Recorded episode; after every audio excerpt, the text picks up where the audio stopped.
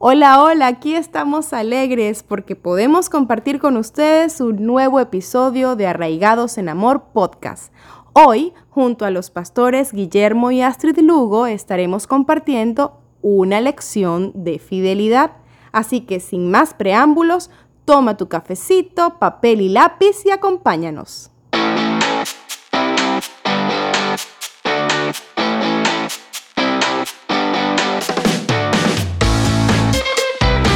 Buenas, ¿cómo están ustedes? Espero que estén muy bien allá en su casa, sentadito con su familia.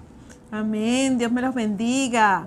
Los amamos mucho y hoy traemos una palabra muy buena de reflexión, una palabra que nos, hace, nos va a hacer asentarnos y, y también levantar nuestro sistema de valores, principios, valores para vivir pensando siempre, esperando siempre la venida de nuestro Señor Jesucristo. Sí, y estar en paz. Amén. Se llama una lección de fidelidad. Esa es la palabra de hoy. Vamos a ponernos las manos al Señor en este momento, sí. Padre, te damos gracias hoy por este día, te pedimos por tu fidelidad hacia nosotros, Señor, a cada uno de nosotros que tú nos has dado hasta este momento y lo que nos falta por darnos, Señor.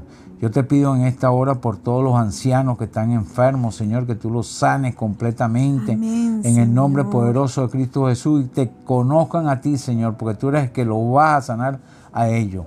Y todos los que están enfermos en este momento, sánalos de adentro hacia afuera. Señor. Elimina ese virus en el mundo, Señor, para que podamos sobrevivir todas las personas, Señor. Te lo pido en este momento. Bendecimos a los que nos están viendo, nos están oyendo y también a los nuevos suscriptores también. Amén, Lo bendecimos en tu nombre, Señor, en el nombre del Padre, del Hijo y del Espíritu Santo. Que toda la gloria sea para ti, Señor. Y que todos los que nos están viendo y oyendo, los que no conocen a Jesús, que llegue a tus pies, Señor. en nombre de Jesús. Señor. Amén y, Y amén. amén. Vamos a tratar tres historias, dos en este episodio y uno en el próximo. La primera es la historia que contrasta a dos servidores, uno que es fiel y prudente y el otro es malo. En Mateo 24, 45 vamos a ver la primera de esas parábolas. Vamos a seguir hoy con parábolas, ¿verdad? Sí, Señor. Vamos a ver la primera, la de los dos servidores, el siervo fiel y prudente y el otro malo. Mateo 24, 45. Abra sus Biblias y vayamos juntos hasta esta parte de la escritura. ¿Quién es, pues, el siervo fiel y prudente al cual puso su Señor sobre su casa para que les dé el alimento a tiempo? Bienaventurado aquel siervo al cual cuando su Señor venga le halle haciendo así. De cierto os digo que sobre todos sus bienes le pondrá. Pero si aquel siervo malo dijera en su corazón, mi señor tarda en venir, y comenzare a golpear a sus consiervos, y aún a comer y a beber con los borrachos, vendrá el señor de aquel siervo en día que éste no espera, y a la hora que no sabe, y lo castigará duramente, y pondrá su parte con los hipócritas, allí será el lloro y el crujir de dientes. El verdadero carácter del siervo malo se manifiesta rápidamente cuando el Señor se va por una temporada. El siervo malo se dice a sí mismo que el Señor no va a volver pronto. Y esta creencia elimina todo sentido de rendición de cuentas en su mente y entonces actúa fuera de control. Sí, Señor. Así como dicen por ahí, esto se va a salir de control. Bueno, así, es, así mismo actúa el siervo infiel. Así es. En comparación a esto, el siervo fiel y prudente entiende que la ausencia del Señor en realidad aumenta la carga de responsabilidad sobre él. Mientras que el siervo fiel entiende que tenía que trabajar más duro y ser más consciente que nunca, porque al final tendría que rendir cuentas. Ya sea que el Señor regresara tarde o regresara temprano, el siervo fiel quería encontrarse cumpliendo con paciencia sus deberes. Sí, Señor. El siervo malo hizo lo que su corazón malo le inclinaba a hacer, porque no había nadie para verlo y no tenía sentido de responsabilidad. Se aprovechó de eso, de que no Sí, había nadie para verlo. Sí. Mientras que el siervo fiel es recompensado más allá de cualquier expectativa y es promovido a la posición más alta de autoridad y de honor. Este es un cuadro de la recompensa eterna de todos los cristianos fieles. Fieles. Amén. En 2 de Timoteo 2.12 dice lo siguiente, si sufrimos también, reinaremos con Él. Si le negáramos, Él también nos negará. Y si fuéramos infieles, Él permanece fiel. Él no puede negarse a sí mismo. Amén, precioso Dios. Sí, Señor. En Apocalipsis 3:21 dice, al que venciere, le daré que se siente conmigo en mi trono, así como yo he vencido y me he sentado con mi Padre en su trono. El que tiene oído, oiga lo que el Espíritu dice a las iglesias. Sí, Señor, las iglesias pongan oído. El siervo malo representa a un incrédulo que se engaña a sí mismo, que se ha identificado con la iglesia y se hace pasar como servidor del maestro. Imagínense eso. Pero no es realidad, no ama al Señor ni espera su retorno. Imagínense lo que estamos hablando. Nadie se puede escapar, como dice la palabra de Dios. Podemos engañar a los hombres, pero no engañar a Sí, Dios. Señor, así es, así mismo es. Su falta de fe incentiva su mal comportamiento y su actitud cínica es un emblema del rango de incredulidad en el que este siervo malo ha caído. Y el que no cree, dice la palabra de Dios, ya ha sido condenado. Eso está en Juan capítulo 3, verso 18. Esto demuestra lo grave que es el pecado de burlarse de la promesa del retorno de Cristo. Que Es- todo el mundo dice que, que, o sea, van Han pasado tantos años. años y no ha llegado. Lo que pasa es que Dios en su palabra dice que un día es como mil años y mil años es como un día, o sea que lleva dos días. no ha pasado nada. Sí, Señor. en el tiempo del Señor. En 2 de Pedro, capítulo 3, verso 3, dice, sabiendo primero esto, que en los postreros días vendrán burladores andando según sus propias concupiscencias y diciendo, ¿dónde está la promesa de su advenimiento? Porque desde el día en que los padres durmieron, todas las cosas permanecen así como desde el principio de la creación. Esta es la lección que se resalta en esta parábola. El retorno de Cristo es inminente. Esto significa que podría suceder en cualquier momento. Y Así que tenemos que estar Pendientes. Pendientes. Que tenemos que estar, como dice la palabra, ¿verdad? limpios de pecado y está orando. Guardándonos en el. Señor. Sí, Señor. Nada se interpone en el camino del retorno inmediato de nuestro Señor.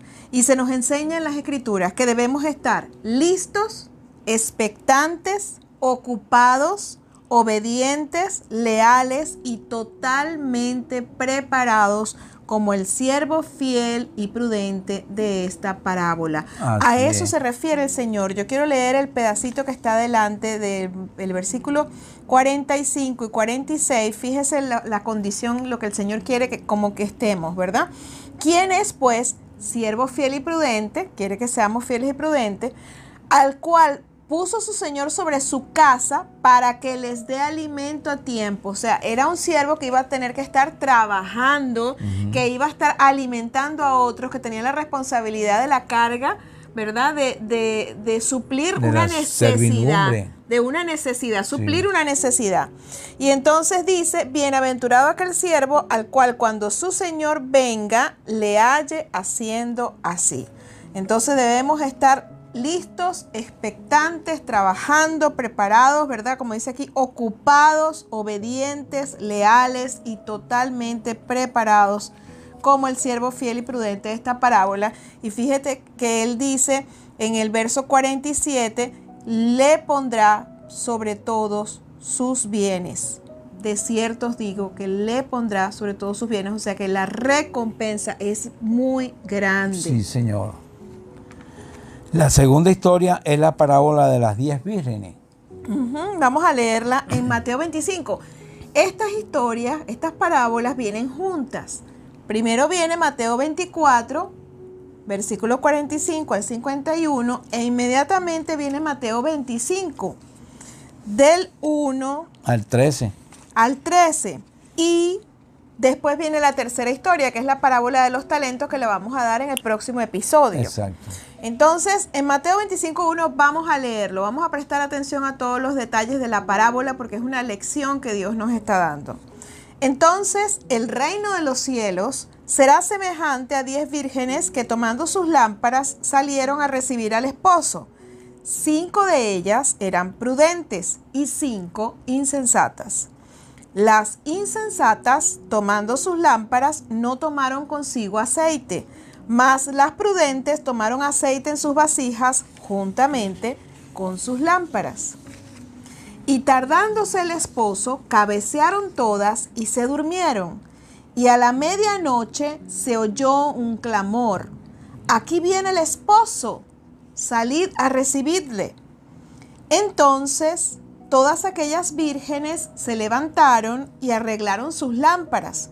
Y las insensatas dijeron a las prudentes, Dadnos de vuestro aceite, porque nuestras lámparas se apagan.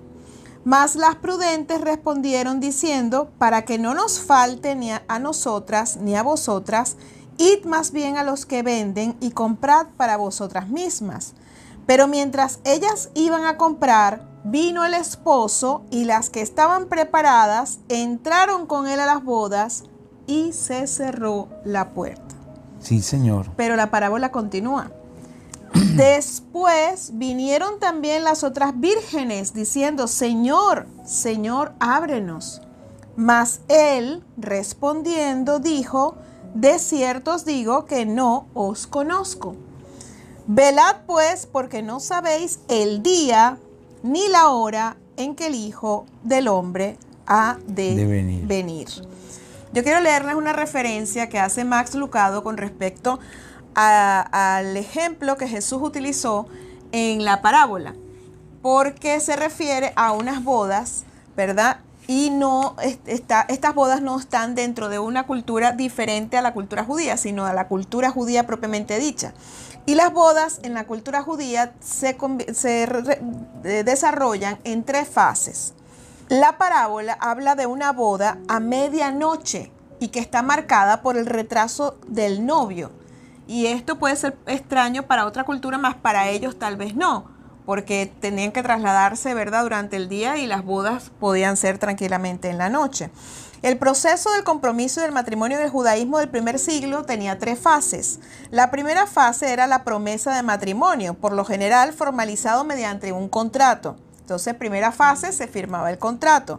Ese arreglo lo hacían los padres de cada uno de los contrayentes. La segunda fase se llamaba desposorio y esta comenzaba con un intercambio público de votos, se hacían las promesas, el, el novio y la novia, y entonces procedían a darse regalos entre la pareja. Una pareja desposada estaba entonces legalmente comprometida a casarse entre sí y la unión no podía ser rota excepto por divorcio. En esta primera fase se me olvidó acotar de que eh, se entregaba una dote, una cantidad de dinero, ¿verdad? Eh, después de haber firmado el contrato y haberlo sellado, lo entregaba el padre del novio al padre de la novia. En la segunda fase, en el desposorio, votos y regalos. Y ya ahí, ¿verdad? Estaban casados, mas no consumado el matrimonio. Así es. La consumación era después de la fiesta de las bodas. Entonces, la tercera fase es la fiesta de las bodas. Y esto podía ocurrir tan tarde como un año después. O sea que podía pasar todo ese tiempo. Esta fase marcaba la finalización del periodo del compromiso con una gran celebración que duraba varios días.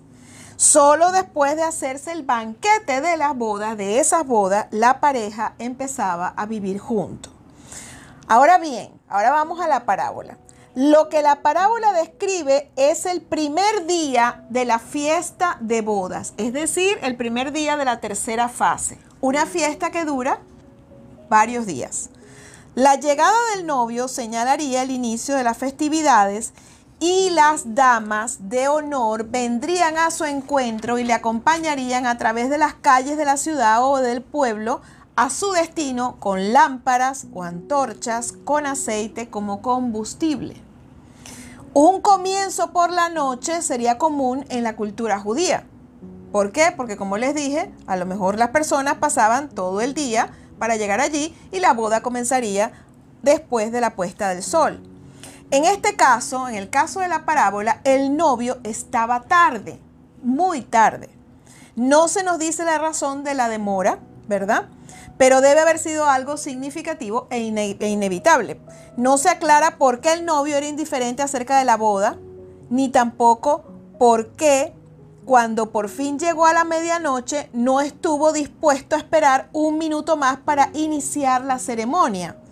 Los invitados se habían quedado, a pesar de la demora, todo estaba listo a excepción de las cinco damas de honor necias que habían salido de las instalaciones para tratar de comprar más aceite.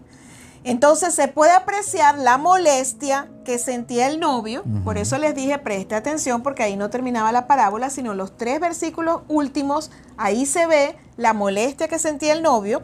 En primer lugar, porque era inexcusable que ellas, que esas doncellas, no llevaran aceite. Mantener sus lámparas encendidas era su único deber y la irresponsabilidad de ellas era similar o hasta peor que la negligencia del hombre de Mateo 22, versículo 11 al 14, quien se presenta en la boda real sin estar vestido para la ocasión. Eso era un insulto desconsiderado al novio. Por eso él se molesta. El no haber estado estas mujeres prevenidas, ¿verdad? Preparadas, listas con previsión allí de aceite adicional, eso era un insulto. Tan pronto como se, se supo que el novio venía, las jóvenes irresponsables despiertan de su letargo y salen a tratar de comprar aceite. Seguramente a lo mejor a esa hora era una misión difícil, pero mientras ellas iban a comprar, vino el esposo. Y las que estaban preparadas entraron con él a las bodas y se cierra la puerta. O sea, entraron con él a la fiesta y se cierra la puerta. Las insensatas se perdieron su venida y fueron excluidas de la fiesta de bodas. O sea, fueron disciplinadas. No solamente quedaron afuera, fueron disciplinadas. y finalmente regresaron, pidieron ser admitidas a la fiesta, pero el novio había tomado su decisión, decisión. De, de desecharlas. Ellas habían estropeado su único deber como damas de honor, ahora eran una interrupción a la celebración. La respuesta del novio para ellas es fría y les dijo, de cierto os digo que no os conozco. Este es un eco espeluznante de lo que Jesús dirá a los hipócritas religiosos en el juicio final. Nunca os conocí, apartados de mí, hacedores de maldad. Eso está en Mateo 7:23. También es una reminiscencia de sus palabras en Lucas capítulo 13, versos 24 y 28, donde dice, esfuércense para entrar por la puerta angosta, porque os digo que muchos procurarán entrar y no podrán. Después que el padre de familia se haya levantado y cerrado la puerta y estando fuera empecéis a llamar a la puerta diciendo, Señor, Señor, ábrenos, él respondiendo os dirá, no sé de dónde sois. Entonces comenzaréis a decir, delante de ti hemos comido y hemos bebido, y en nuestras plazas enseñaste, pero se os dirá, os digo que no sé de dónde sois. Apartaos de mí todos vosotros, hacedores de maldad.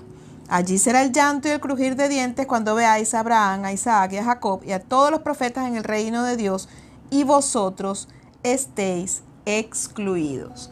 Esta referencia de Max Lucado me pareció muy interesante, por eso se las trajimos, ¿verdad? Porque es importantísimo darnos cuenta de que ellas son excluidas de la tercera fase de la ceremonia de matrimonio y lo que el Señor les estaba diciendo, tuvieron para prepararse prácticamente, o sea, muchísimo tiempo tuvieron para prepararse. Claro, y lo único que iban a hacer era eso. Y lo único que iban a hacer era, Tener la, mantener la lámpara, encendida para que fuesen conmigo ¿verdad? A caminar probablemente por todo el pueblo hasta el lugar de la boda. Exacto. Entonces, si tuvieron tanto tiempo para prepararse, que es la lección, y no lo hicieron, tienen una disciplina. Ahora son excluidos. Y esto, esto es espeluznante. Es espeluznante porque nos, nos hace reaccionar, ¿verdad? El asunto de esta parábola es sencillo. Cristo, el novio, se acerca. Él puede llegar más tarde de lo que esperamos y debemos estar preparados para esa posibilidad.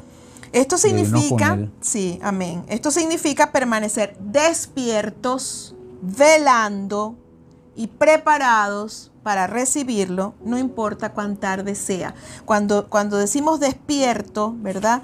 Yo creo que eh, este, tenemos que tomar en cuenta que es con discernimiento, habiéndonos comido la palabra de Dios. Fíjese que en la primera parte del siervo fiel y prudente, este preparaba comida para satisfacer la necesidad de otros. O sea que nosotros debemos estar alimentados con la palabra de Dios, nosotros debemos estar alimentando a otros, nosotros debemos estar con discernimiento, discerniendo, trayendo liberación, trayendo sanidad, trayendo salvación a muchos y recibiendo a su vez de parte del Señor estos mismos beneficios. De hecho, a medida que pasa el tiempo, la venida se acerca más. La necesidad de velar es más grande, no menos. Así es, o sea que mientras más pasa el tiempo tenemos que velar más, no menos. tenemos que buscar al Señor más, no menos. Sí, Señor. El único momento en que podemos prepararnos para Cristo es ahora mismo, ya, hoy, porque su repentina llegada señalará el final de toda oportunidad. Los que no estén listos para Él cuando llegue serán completa y permanentemente excluidos de la fiesta de bodas. Sí, Señor. Estas dos parábolas van de la mano, haciendo énfasis en diferentes aspectos de una misma lección clave. La primera, la del siervo fiel y el siervo malo, enfatiza el punto de que no debemos asumir que Cristo demorará su venida, sino estar preparados cuando regrese en cualquier momento. La parábola de las vírgenes sabias y necias, que sigue de inmediato, simplemente invierte el punto. ¿Qué sería estar listo cuando Él vuelva en cualquier momento? También significa que no debemos ser atrapados con la guardia baja. Si Él demora, la verdadera disposición exige equilibrio en nuestras expectativas. Tenemos que seguir siendo pacientes, diligentes, fieles, no importa cuánto tiempo nuestro Señor pueda parecer que retrasa su retorno. Fíjense, eh, como vienen unidas, vienen juntas, están tratando el mismo tema, las dos parábolas, ¿verdad? Les voy a repetir, la primera enfatiza que no debemos asumir que Cristo demorará su venida, sino estar preparados cuando regrese. Y la segunda, la de las vírgenes, ¿verdad? Eh, simplemente invierte el punto que sería estar listo cuando Él vuelva en cualquier momento. Y significa que tenemos que, no podemos tener la guardia baja, ¿verdad? Sí, Señor. Entonces, la una, no debemos asumir que Cristo demora, y la otra, debemos estar listos. Listos. En 1 Pedro 4:7 dice lo siguiente: Mas el fin de todas las cosas se acerca. Sé pues sobrios y velá en oración. Amén. Y aquí queremos terminar, ¿verdad? Con este, este versículo que a mi esposo le gusta muchísimo. Siempre se lo recuerda a la iglesia, que está en 2 de Pedro 3.9 y dice, el Señor no retarda su, promesa. promesa. Según algunos la tienen por tardanza, sino que es paciente para con nosotros, no queriendo que ninguno perezca sino que todos procedan al arrepentimiento.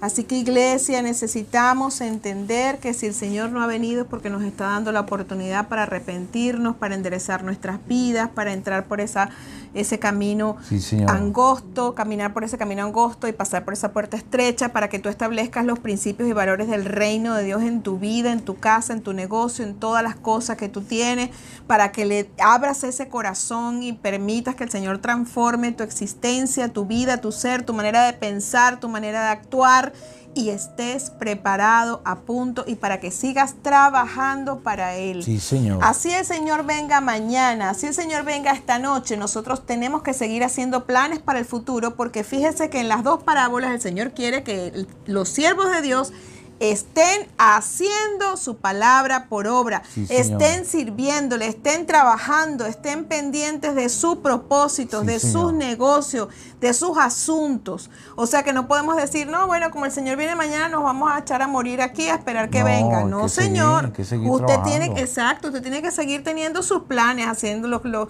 planificando las universidades de sus Sí, hijos, los colegios de sus hijos. eso. No nos vamos a echar a morir porque por eso es que hay muchas sectas que se han dedicado a decir que el fin, el fin del, de paso que, que el fin del mundo no es así. Una cosa es que el Señor venga, ¿verdad? Y el Señor viene a buscarnos y otra cosa es fin del mundo. Al contrario, ahí es cuando comienza un proceso de tribulación y gran tribulación y después es que viene el, el reino milenial y vienen todas las cosas que- de las que habla la Biblia. Sí, Pero lo que tenemos nosotros que hacer es estar velando, es estar trabajando, es estar haciendo la obra de Dios. O sea, no podemos echarnos a morir. No podemos decir, bueno, ya, viene el Señor, no voy a planificar Viene Dios, voy a quedarme echado en la cama. No voy a planificar el viaje tal, no voy a planific- no voy a Sí. comprar No, nada, no voy a hacer nada. continúe. No, hay que continuar. No sabemos cuándo venga, pero que sí sabemos que viene, sí viene. Por eso es que han proliferado muchísimas sectas Sí. y que han desviado a mucha gente y esto es, esto es grave, Porque él mismo lo dice que no, que no es así. que no es así. El verso 10 de primera de segunda de Pedro 3:9 y 10 dice, "Pero el día del Señor vendrá como ladrón en la noche, en el cual los cielos pasarán con gran destruer- estruendo y los elementos ardiendo serán deshechos y la tierra y las obras que en ella hay serán quemadas." O sea, el, ni- el día del Señor vendrá. Ahí vendrá, como dice la palabra, destrucción repentina. Cuando el hombre diga paz en la tierra, vendrá destrucción repentina. Sí. Iglesia, tú conoces la palabra, tú conoces que eh, eh, desde el principio, ¿verdad? El Señor no nos va a permitir que nosotros pasemos por todas esas tribulaciones. El Señor nos viene a buscar y debemos estar preparados. Así que vamos a orar todos para que estemos preparados cuando el Señor venga Sí, Señor. como explica esa parábola, esas dos parábolas. Padre, en el nombre de Jesús te damos gracias por esta lección de fidelidad, esta lección preciosa en donde tú nos estás diciendo cómo quieres encontrarnos a nosotros. Sí, Señor. Tú eres fiel, Señor, y tú esperas que nosotros, tus hijos, tus siervos y tus siervas, tus discípulos y tus discípulas seamos fieles. Ayúdanos, Señor, a estar velando, Sí, a estar Señor. atentos, a tener nuestras vidas organizadas, a tener nuestras vidas en equilibrio, Señor, y que podamos no solo ser, ser oidores, sino hacedores de tu palabra, que cuando tú vengas nos, nos encuentres haciendo como tú esperaste y como tú mandaste que hiciéramos, Señor, Sí, que estemos Señor. sirviendo el alimento, el Padre, y satisfaciendo las necesidades Señor. espirituales de muchos. En el nombre de Jesús. Te damos gracias por esta palabra, te damos gracias por estas dos parábolas y te pedimos, Señor, que tu palabra quede sembrada y quede grabada como con fuego en las tablas del corazón de todos los que nos escuchan y nos oyen en esta Y hora. nos están viendo. En el nombre de Jesús.